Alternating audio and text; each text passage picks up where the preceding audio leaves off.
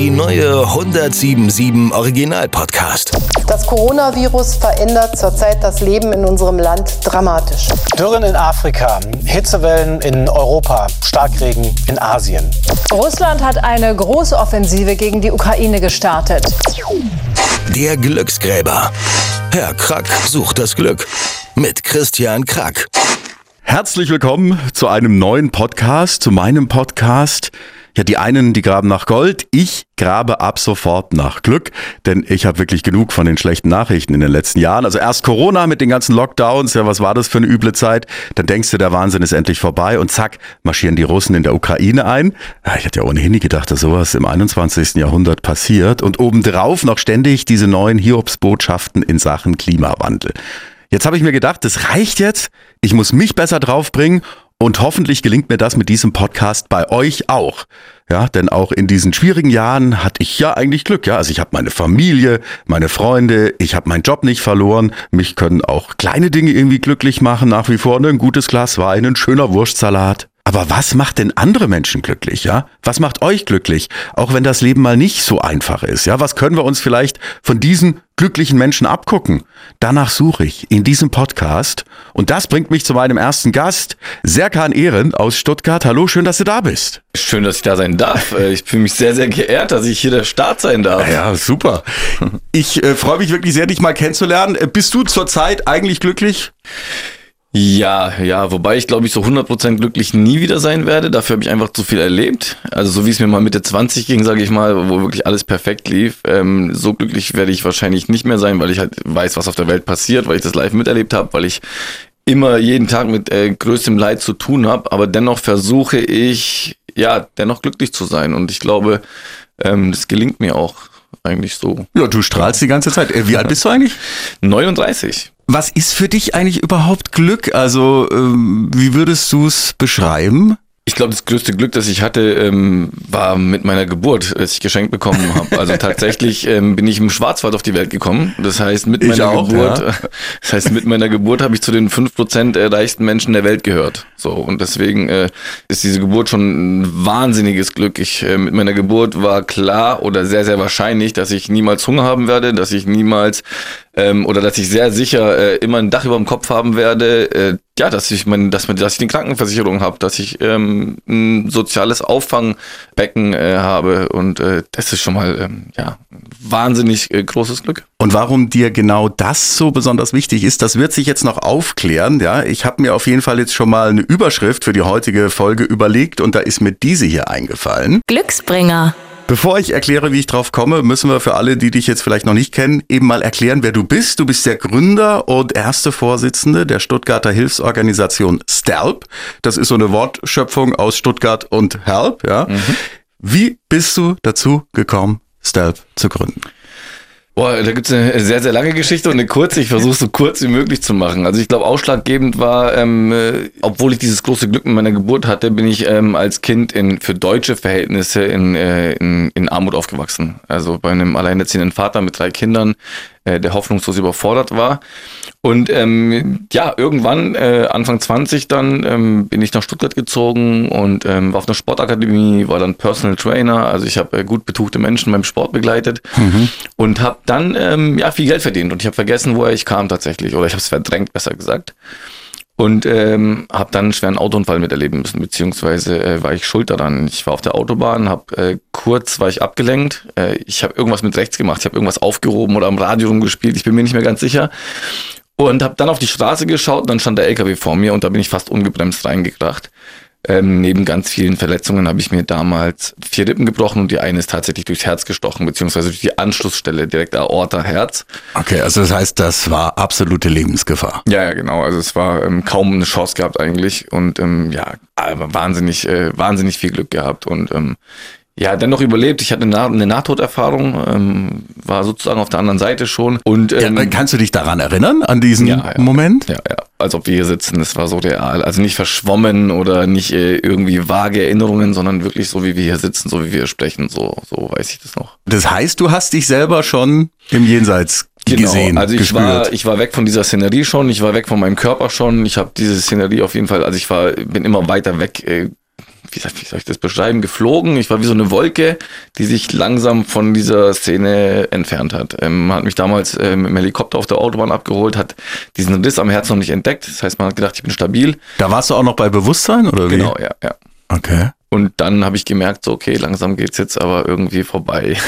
Und es war auch diese Sache, die ich mir dann immer wieder ähm, vor mich hingesagt habe, ey, du stirbst jetzt, ey, du stirbst jetzt. Was passiert hier gerade, Alter, du stirbst jetzt so, what? Und ähm, Okay. ja, und dann ähm, bin ich irgendwann im Krankenhaus wieder aufgewacht. Und wie in einem schlechten Film, oder beziehungsweise wie man es aus so Filmen kennt, äh, sitzt man dann im Krankenhaus und, und hinterfragt viel. So, hey, du warst doch früher als Kind, hast du noch gesagt, wieso haben deine Nachbarn, äh, waren die schon im Urlaub und wieso haben die mehr als drei Hosen und wieso geht's denen so gut und wieso sieht mich niemand in meiner, in meiner, wie gesagt, für deutsche Verhältnisse Armut? Und äh, diese Gedanken sind mir wieder gekommen und habe dann so einen Mindset-Wechsel irgendwie vollzogen und dachte, habe irgendwie an andere Sachen gedacht, habe mich hab hinterfragt, habe äh, über den Tellerrand hinein rausgeschaut. Aber was ich nicht getan habe, und es äh, ist schade, dass ich dafür sieben Jahre gebraucht habe, um das zu verstehen, ich habe es nicht auf die Straße gebracht. Ich habe dann gedacht, ich bin ein guter Mensch, ich informiere mich und ich like auf in den sozialen Medien, like ich die richtigen Sachen und ich setze mich für die äh, richtige, aus meiner Sicht richtige Meinung ein. Aber ich habe dann ähm, ja verstanden, so, okay, ähm, was ist denn dein Unterschied zu den schlechten Menschen in Anführungsstrichen? Was ist zu, was ist, äh, was ist dein Mehrwert im Verhältnis im Vergleich zu irgendwelchen Idioten, äh, denen alles egal ist? Und äh, da habe ich gemerkt, so, ich habe keinen Mehrwert. Mein Dasein ist genauso viel wert wie von irgendeinem äh, Idioten, ne, der sich äh, nicht sozial engagiert, der irgendwie äh, ein egoistisches, egozentrisches Leben führt, der gegen Flüchtlinge hetzt, der homophob ist und der, ähm, darf ich Arschloch sagen? das kannst du alles sagen, ja, okay. Äh, also ja, was, was macht dich zu einem besseren Menschen als diese Arschlöcher da draußen? Und dann ähm, ganz spontan mit einem guten Freund zusammen Sachspendentransport organisiert. Genau, da hat's Klick gemacht. Ich glaube, du hast was gesehen über Slowenien oder so, ne? Im Zuge der Flüchtlingskrise 2015 war das. Ein Bericht gesehen im Fernsehen. Ähm, zuerst so, eine, so ein Erlebnis in der Bar gehabt, eben mit so typischen Arschlöchern. Und dann äh, zu Hause gewesen am selben Abend und ähm, Kinder gesehen. Ähm, knapp 200 Kinder waren das, glaube ich, in einem Fernsehbericht, die an irgendeinem Bahnhof gestrandet sind. Die waren aber dann aus Syrien oder so, also die waren jetzt Genau, keine genau, slowenischen genau, Kinder, sondern nee. die waren dort auf der Flucht. Genau, es Okay. gab einen Bericht Ja. an diesem slowenischen Ja, Bahnhof. Okay, guck mal, hier sind diese Kinder angekommen, die frieren hier, es ist Winter, äh, Jugendliche, Kinder, die hier angekommen sind, unbegleitete Min- Minderjährige und ja, und ich habe gedacht, so Slowenien, so, ey, was, das sind, das sind zwei, drei, vier Stunden Autofahrt äh, äh, von einer der reichsten Gegenden der Welt äh, entfernt, nämlich Süddeutschland. So, wie kann das sein, dass äh, dort so viele Kinder an dem Bahnhof sitzen, hungern und frieren und dann, dann relativ spontan mit einem Kumpel entschlossen, wir schnappen uns einen Sprinter, machen den voll und fahren ihn quer über den Balkan. Das haben wir dann gemacht bis nach Griechenland. Und äh, da habe ich zum ersten Mal erlebt, so was es heißt, ähm, nicht irgendwie nur Geld zu spenden, sondern wirklich einem hungernden Menschen was zu essen zu geben. Was hattet ihr so dabei? Was hast du organisiert? Konserven, wir hatten ähm, Kleidung dabei, also warme Kleidung für den Winter, ähm, haben aber auch vor Ort nochmal neu eingekauft, also ähm, vor allem so Snacks, die man eben schnell oder gar nicht zubereiten muss, um eben den Hunger zu sättigen. Mit welcher Kohle hast du das gemacht? Da gab's ja Stelp noch nicht. Das heißt, da habt ihr das erstmal aus eigener Tasche bezahlt. Äh, viel aus eigener Tasche, aber auch Freunde und Familie angeschrieben.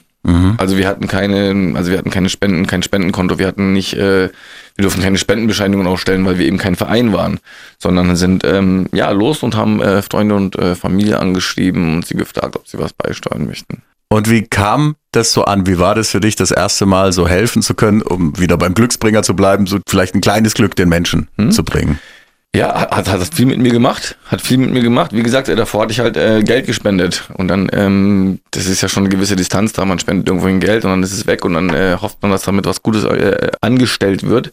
Allerdings, ja, diese, diese wirklich Interaktion mit jemandem wirklich, der leidet, das war schon eine Nummer. Jemandem in die Augen zu schauen, der Hunger hat, das kannte ich vorher nicht. Oder wie gesagt, eine Familie, die, die gefroren hat, an der Grenze gestanden ist und zwei Tage vorher noch auf irgendeinem Boot saß oder so. Das war dann schon eine Nummer. Wir hatten teilweise Leute gesehen, die hatten noch Salzwasserreste im Gesicht und ähm, ja, und dann war klar, äh, das wird nicht das einzige Mal bleiben. So, ähm, man braucht keinen Superhelden, um irgendwie Leuten zu helfen. Das hat mich äh, irritiert, so, weil vorher waren das für mich immer so Übermenschen, die ich im Fernsehen gesehen habe. So, warte mal kurz, der Typ, ey, der ist jetzt nach Afrika auf den afrikanischen Kontinent und hat das und das gemacht. So, was für ein Typ, ey, das muss, äh, ist ein Superheld.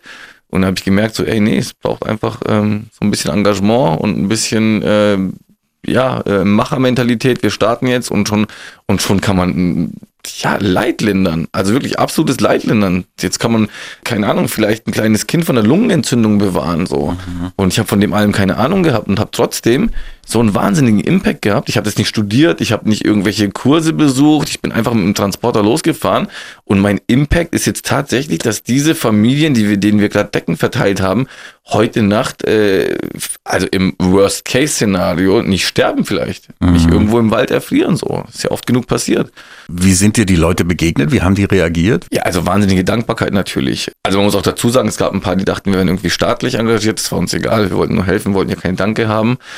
Aber klar, du hast eben äh, von deiner Familie erzählt, dass deine Familie dein größtes Glück ist. Ähm, das heißt, du hast Kinder und äh, kannst dir vorstellen, wie es ist, mit deinen Kindern in einem Wald zu sitzen und äh, äh teilweise im verschneiten Wald und äh, deine Kinder frieren, kommen gerade von einem Boot. Ähm, mhm. Das ist eine Dankbarkeit, die, ähm, die kannte ich vorher nicht. Mhm. Und das hat dich dann eben nicht losgelassen. Und dann hast du gesagt, okay, das müssen wir irgendwie professionalisieren. War dir das dann da gleich klar oder hat es noch so ein paar Schritte gebraucht? Beim zweiten Einsatz war es dann klar. Also wir Aha. haben dann das nochmal geplant, weil wir dann ganz viele Anfragen bekommen. Die Medien sind auf uns aufmerksam geworden. Ähm, wir hatten dann den ersten Bericht in der, in der Zeitung und haben dann ja ganz viele, ganz viele Anfragen bekommen von, ähm, hey, wir haben hier noch 100 Decken mit dem Etikettenfehler, möchtet ihr die haben? Wir haben noch das und jenes. Und dann dachten wir uns, okay, ey, wenn wir so viele Sachen angeboten bekommen, dann machen wir es nochmal. Sind dann auf die griechische Insel Chios und da war das Leid nochmal eine Spur härter. Also kamen die Leute wirklich gerade mit den Booten an und ähm, ja, es war, es war absurd. Und was ich dort festgestellt habe, war, ähm, die ganze Insel wusste, was in den nächsten Tagen passiert. Also als wir ankamen, gab es einen Sturm und ähm, es kamen keine Boote an. Also entweder sind die Menschen ertrunken, sind zurück äh, an die Türkei, ans türkische Ufer gespült worden oder haben sich dann nicht mehr aufs Meer getraut, weil eben dieser Sturm plötzlich da war. Und die ganze Insel wusste, dass es in der Türkei so eine Art Rückstau gibt, wenn man das Wort äh, verwenden darf in dem Zusammenhang auch wir wussten es, alle wussten es, die komplette Insel wusste, okay, in den nächsten Stunden, wenn dieser Sturm vorbei ist, dann werden ganz, ganz viele Leute auf dem Boot sitzen und hierher kommen. Und wir, wir hatten eigentlich nur einen Plan, so ein Lager aufzubauen mit Paletten und mit einem kleinen Lagersystem und dachten uns, okay, schauen wir uns mal an, was an der Küste passiert. Und wir haben halt erwartet, da stehen jetzt Rettungsschwimmer. Wir haben gedacht, da werden jetzt ähm, ja die Küstenwache sein. Wir haben gedacht, da sind äh, Sanitäterinnen. Wir haben gedacht, da sind äh, Dolmetscherinnen. Wir haben gedacht, wir haben das komplette Programm erwartet aber es war nix. Es war niemand da. Es war einfach niemand da. Also wirklich okay, keine krass. einzige Person stand an diesem Ufer und wir waren völlig irritiert, wir waren geschockt. Und ich wie mein, viele Leute kamen dann so an im Zuge der nächsten Stunden? Über 1500 Menschen waren es damals, die, ähm, also da kam ein Boot nach dem anderen an, das war der Wahnsinn. Und wir standen halt da mit noch so ein paar Helferinnen und Helfern so aus, aus ganz Europa und haben diese Menschen versorgt und wie gesagt, keine Profis gewesen. Also ich war kein Rettungsschwimmer, ich war kein, ich habe keine Sanität, keine medizinische Ausbildung. Das hat mich irritiert. Ich meine, heute irritieren mich ganz andere Sachen. Früher ja. dachte ich so, okay, äh, da, hier ist keiner, wie kann das sein? Das ist ja unterlassene Hilfeleistung wenn wir heute die Bilder anschauen von, ähm, von der Küstenwache oder von, von Frontex, die die Leute am Ufer entgegennehmen, sie auf die Boote, auf so, auf so Schwimminsel packen, äh, also Motoren zerstören auf offenem Meer, Babys äh, zurück aufs Meer jagen, also das, das, das Schiff dann oder das Gummiboot, besser gesagt, dann wieder ähm, aufs offene Meer schieben. Da wundere ich mich heute natürlich, äh, wie mich das erstaunt hat, dass da niemand an der Küste war. Heute reden wir nicht von unterlassener Hilfeleistung, sondern also natürlich juristisch nicht der richtige Begriff, aber ja, ja, ich weiß, was du meinst. Ja. schon versuchter Mord. Sind denn dann die Menschen, wenn sie diese Überfahrt so ganz knapp überlebt haben, muss man ja sagen, sind die in dem Moment überhaupt glücklich oder sind die wahrscheinlich sehr apathisch, oder? Oder ist es dann wirklich so, wir haben es geschafft, wir sind in der EU oder feiern die das gar nicht? Oder? Doch, doch, also klar. Also die Ankunft ist ähm, größte Freude natürlich. Wir haben es geschafft, wir haben es überlebt. Also vor allem Familien, vor allem von Eltern, die von Kindern, also die, die da ankommen, die, das ist natürlich größtes Glück, wieder festen Boden unter den Füßen zu haben, ähm, in so einem Gummiboot über, über übers Mittelmeer zu schippern, kann man sich vorstellen, was da an Panik äh, herrscht. Vor allem nachts, man sieht die Küste nur von Weite mit Lichtern. Also das ist, ja, da fragt man sich auf der Fahrt ganz, ganz oft, überlebe ich das jetzt. Und das hat dich gepackt. Dann kam es zu Stelp. Um jetzt mal die Dimension ein bisschen abzustecken, ich habe mal geguckt, wie viele Länder sind es denn insgesamt? Ihr seid ja in, in mega vielen Ländern aktiv. Äh, 14 aktuell. 14 sind mhm. es mittlerweile seit 2016. Wie viele Mitarbeiter hast du?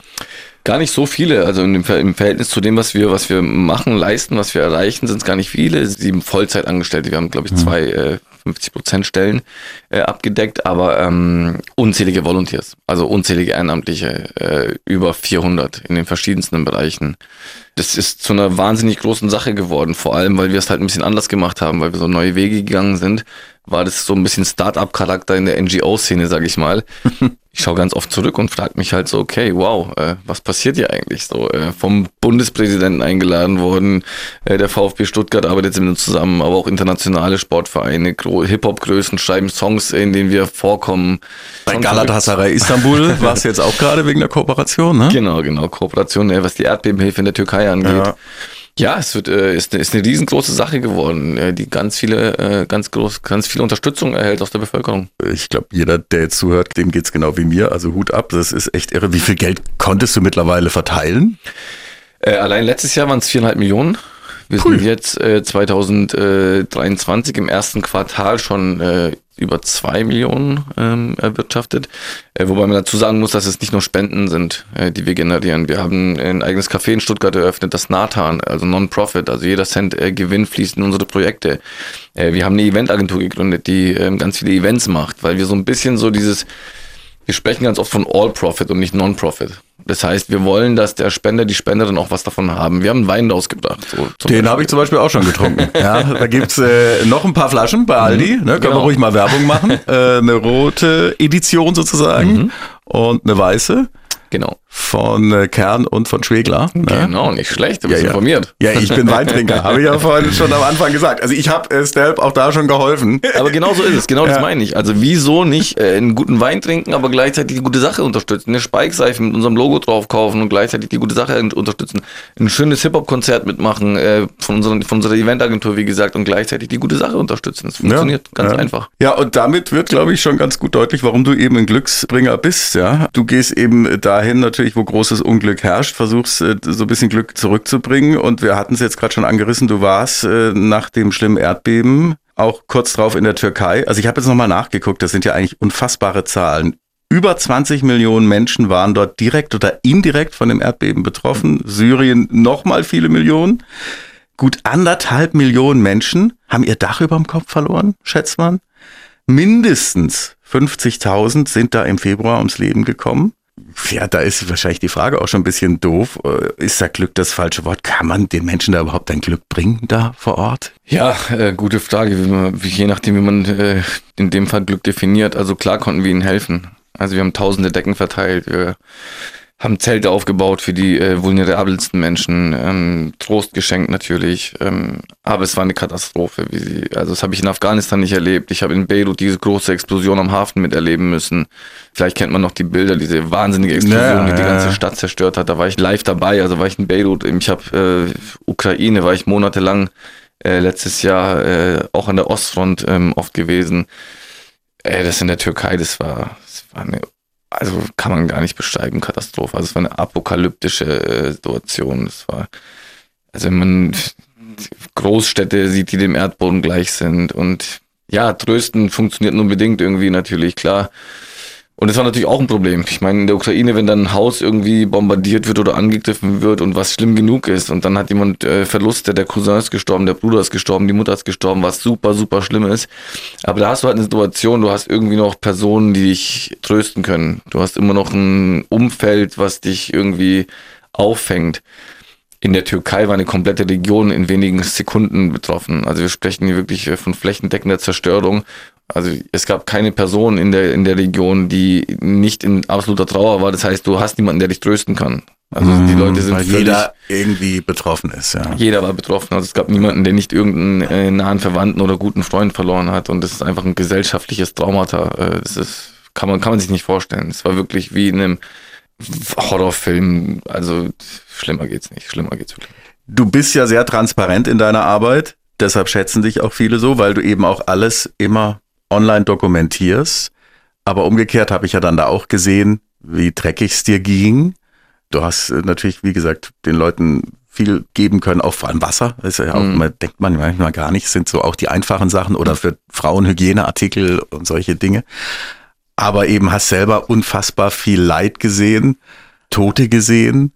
Wie gehst du selber damit um? Hast du hier irgendwie eine psychologische Betreuung im Nachgang? Arbeitest du das mit irgendjemand auf? Vielleicht auch mit deiner Frau oder wie rum auch immer? Also ich meine, das kann man ja nicht einfach so wegpacken. Ist eigentlich auch noch gar nicht lange her. Ne? Ja, ja, also es war tatsächlich, ähm, ja, es war, glaube ich, der emotionalste und auch härteste Einsatz. Ich kann dir gar nicht mehr zählen, wie viele Kinderleichen wir aus den Trümmern gezogen haben, wie viele Kinder, wie viele tote Kinder ich den Eltern wirklich in die Arme gelegt habe, ähm, die wir irgendwie aus den Trümmern gezogen haben. Ähm, es war, es war super schlimm. Gleichzeitig schläfst du im Auto, kannst nicht duschen. Also ähm, es war eine Situation bei Minusgraden. Es war, es war einfach nur fürchterlich.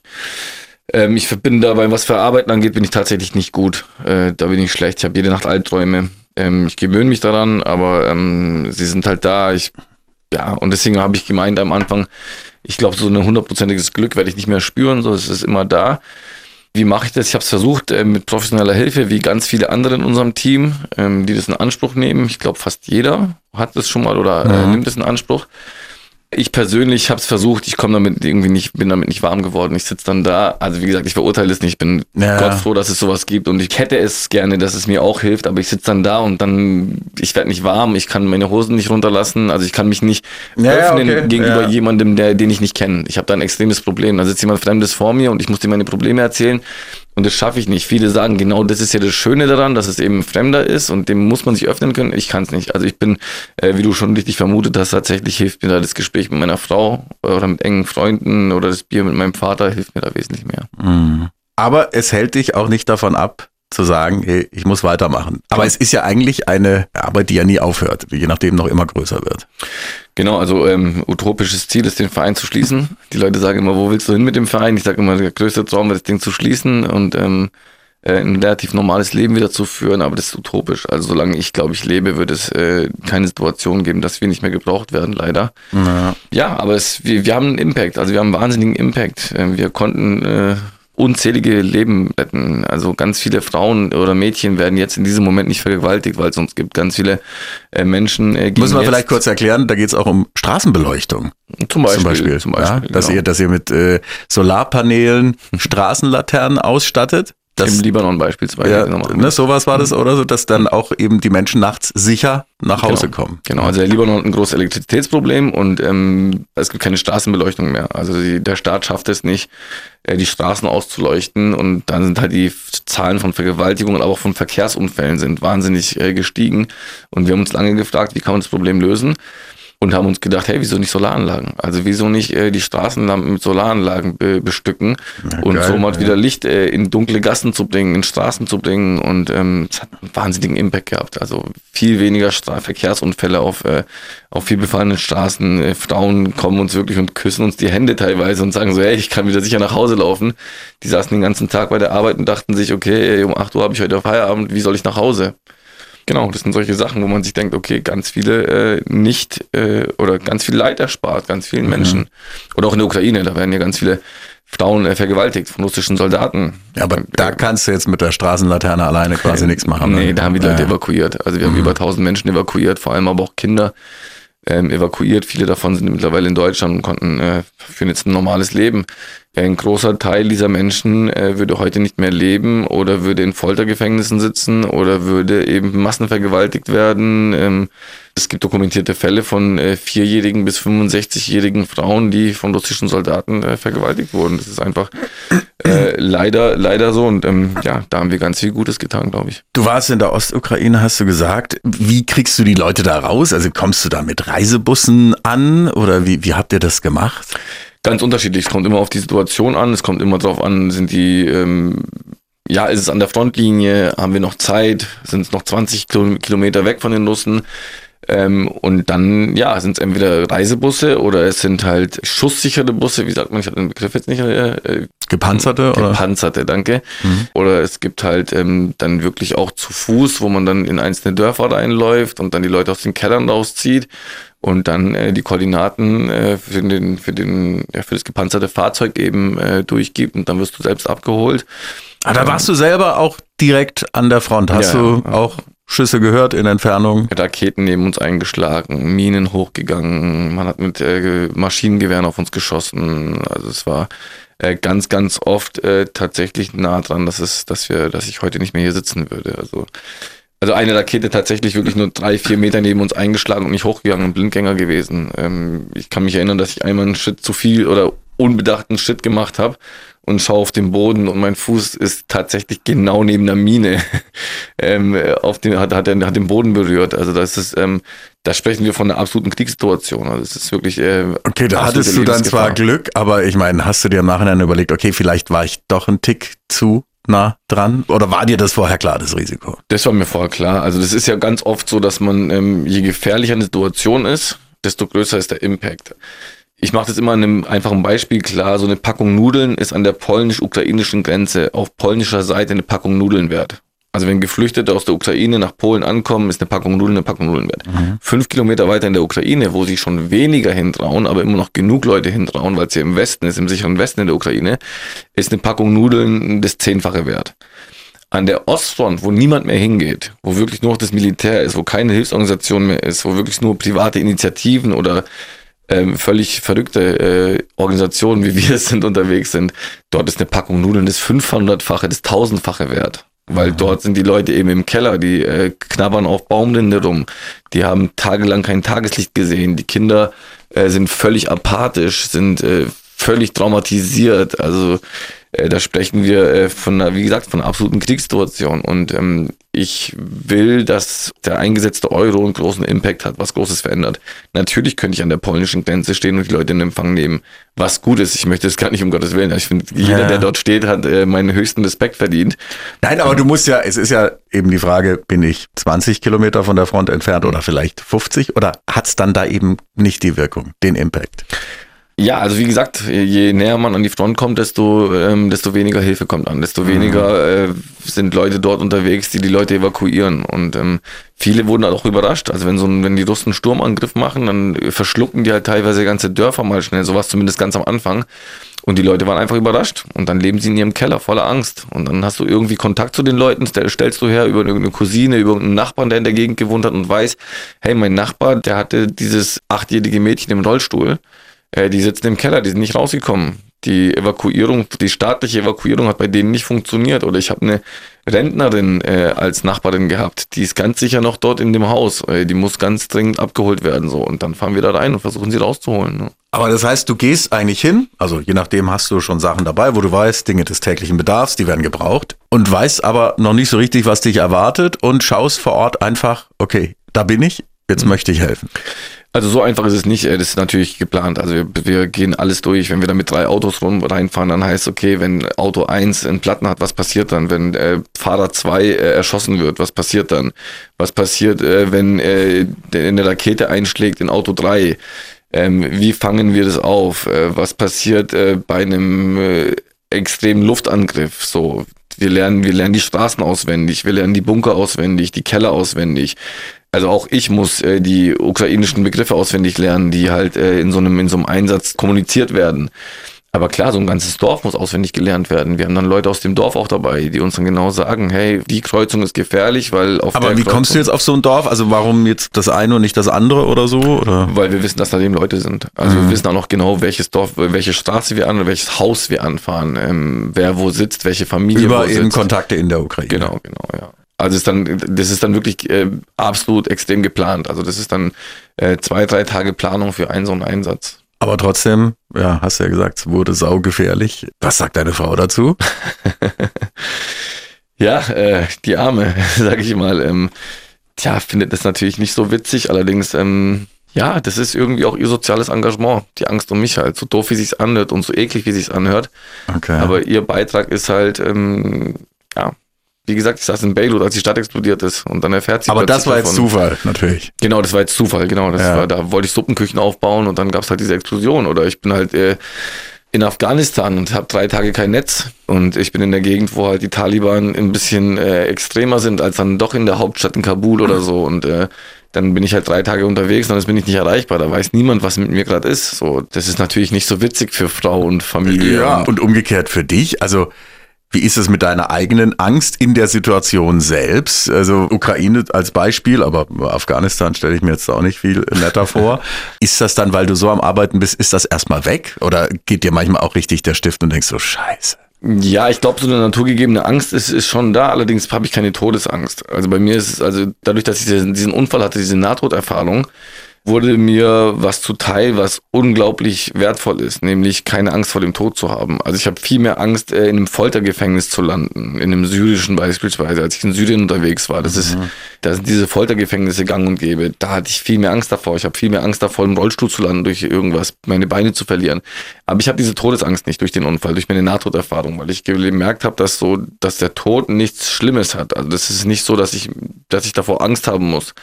Ähm, mhm. Es war ein sehr, sehr schöner Tag, dieser Unfall und diese Nahtoderfahrung. Und das hat mir, wie gesagt, das Leben hat mir, ähm, das war ein Geschenk. So wie ich finde, mhm. dass jeder seine, seine Skills und seine Fähigkeiten einsetzen sollte, glaube ich, dass mir, ähm, ich weiß nicht, irgendeine höhere Macht, wenn Religiöse würden sagen Gott ähm, oder eben die Natur oder sonst irgendwas oder das Schicksal, hat mir geschenkt, dass ich keine Angst vor dem Tod habe. Und dieses und diese Fähigkeit oder dieses ähm, dieses Geschenk, das muss ich nutzen. Und ich nutze es eben so, indem ich halt Hochrisiko-Hilfseinsätze mache, wo ich halt Leuten helfen kann.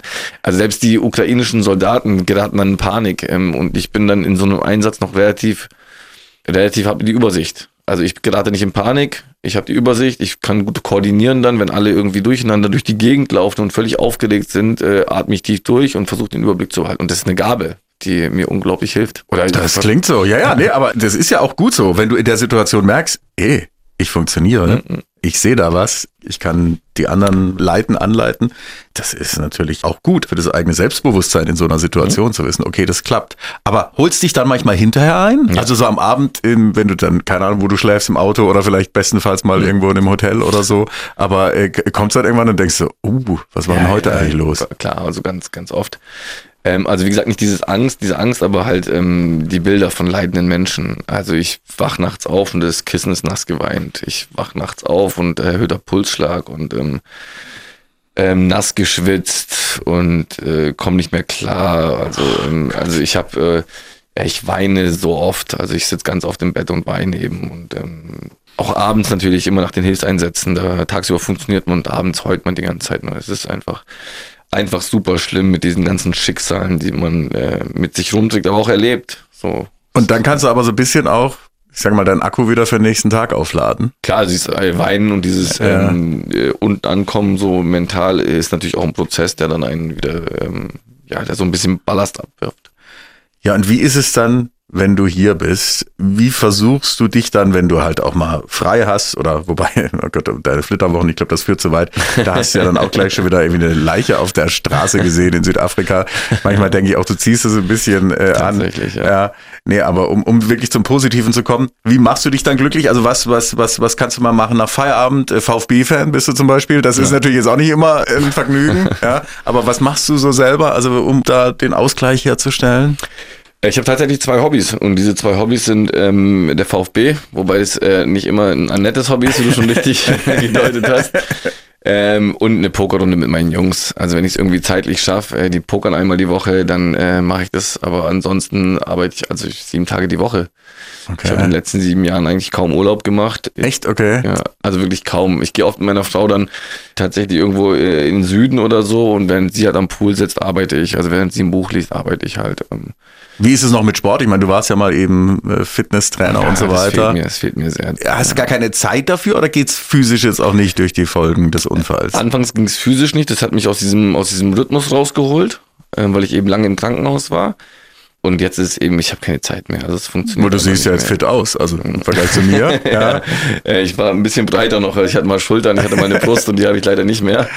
Aber ja, das ist, ähm, so, so ärgerlich wie es ist. Aber es ist ja bei mir so, ich sitze da und habe jetzt die Möglichkeit, entweder gehe ich jetzt zwei Stunden zum Sport oder ich tue irgendeine Kampagne starten, mache ein Interview, das Reichweite generiert, das Spenden generiert. Und deshalb entscheide ich mich immer für die Arbeit. Also meine Arbeit ist ja nicht irgendwie irgendeinem reichen Typen das Auto hinzustellen oder irgendwie äh, keine Ahnung was zu machen, sondern jede Stunde, die ich arbeite, hat halt einen Impact. Also es kann mhm. ein Leben verändern sozusagen.